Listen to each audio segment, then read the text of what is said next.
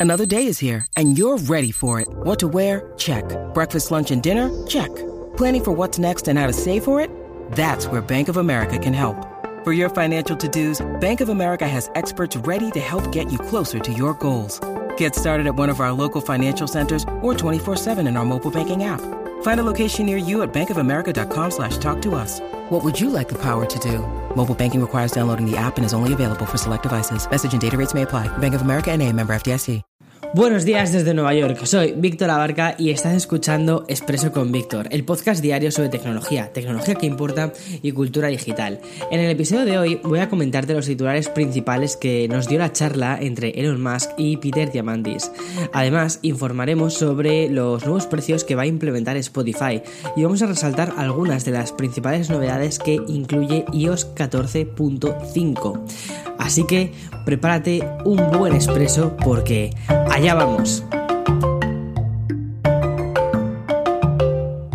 Un par de semanas después de la entrevista que Tim Cook concedió al New York Times, otra de las figuras high-tech más punteras ha repetido jugada mediática. Hablo de Elon Musk, el número uno de Tesla, SpaceX, The Boring Company, tiene un montón, que se explayó durante una hora y media con Peter Diamandis, fundador y presidente de XPRIZE, la organización que está fomentando concursos enfocados en estimular la lucha contra la contaminación y las emisiones de dióxido de carbono.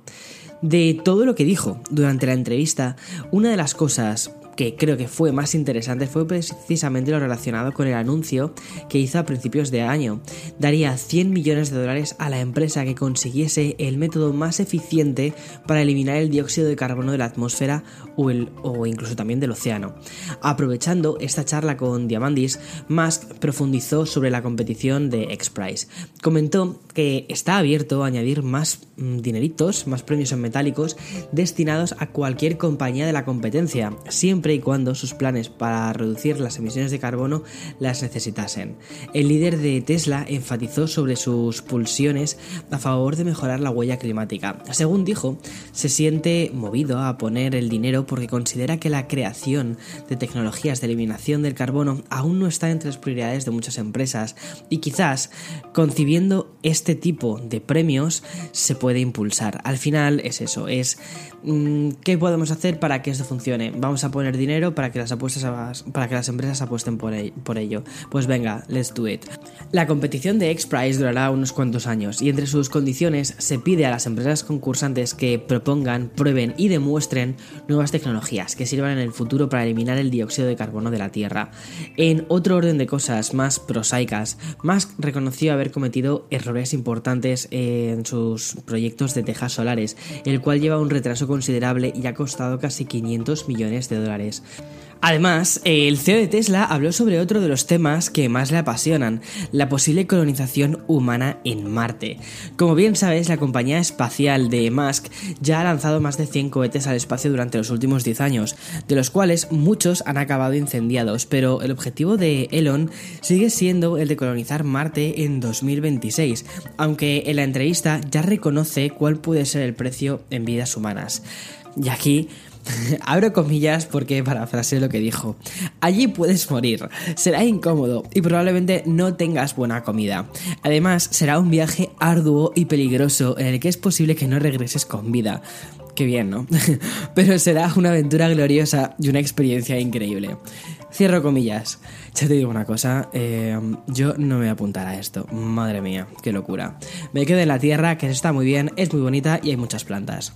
Bien, y de Marte aterrizamos en Suecia para hablar de Spotify, en concreto del anuncio que ha hecho sobre el incremento de precio en sus suscripciones.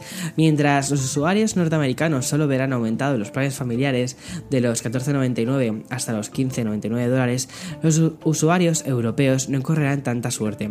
Por ejemplo, el precio del mencionado plan familiar pasará de 14,99 euros a 17,99 euros.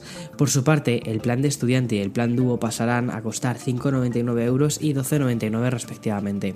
Por su parte, los suscriptores que residen en países latinoamericanos, planes como los familiares también han incrementado su costo. Estos nuevos precios entrarán en vigencia a partir del próximo 30 de abril. Y no dejo Spotify del todo porque quiero recordarte que uno de los lanzamientos que anunció la semana pasada ya está disponible, en concreto su nueva alianza con Facebook.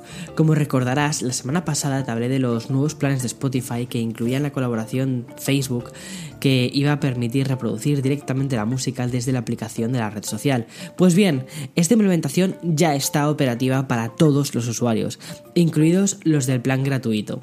Finalmente, la implantación de Spotify en Facebook consiste en un pequeño reproductor de streaming, tanto para usuarios de Android como de iOS. Este mini reproductor aparece cuando reproduces una canción, una opción que te permite escuchar el Brooklyn Baby de Lana del Rey mientras navegas por la aplicación. Y Vamos a hacer una pausa para publicidad y después te voy a contar cositas sobre iOS 14.5.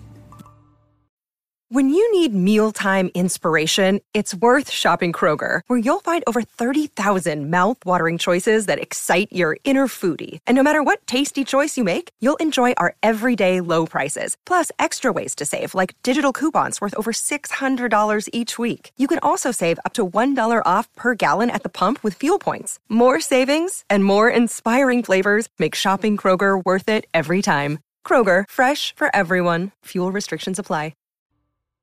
No quiero despedirme sin recordarte que gracias al lanzamiento de iOS 14.5 de Apple podrás negarte a que las aplicaciones que instalas en tu iPhone rastreen tu actividad. Con la nueva Tracking Transparency, tus apps tendrán que preguntarte lo siguiente cuando hay una ventana emergente. ¿Deseas permitir que esta aplicación rastree su actividad en las aplicaciones y sitios web de otras compañías? Y por fin nosotros podremos decir no. Como nuestras opiniones cambian conforme pasa el tiempo, Apple permitirá que otorguemos los permisos en el caso de que nos apetezca que sí que nos rastreen.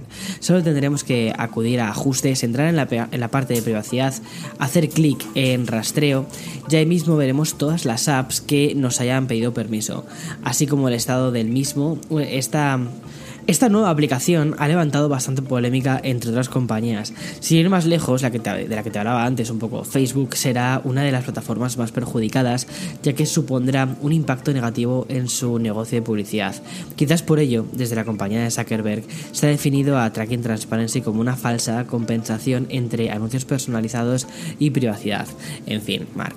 Bueno, y mm, también otras cosas que incluye esta nueva iOS 14.5 es la posibilidad de poder desbloquear nuestro iPhone utilizando un Apple Watch cuando llevamos eh, mascarilla puesta. He dicho Apple, me ha salido muy raro el nombre, ¿no?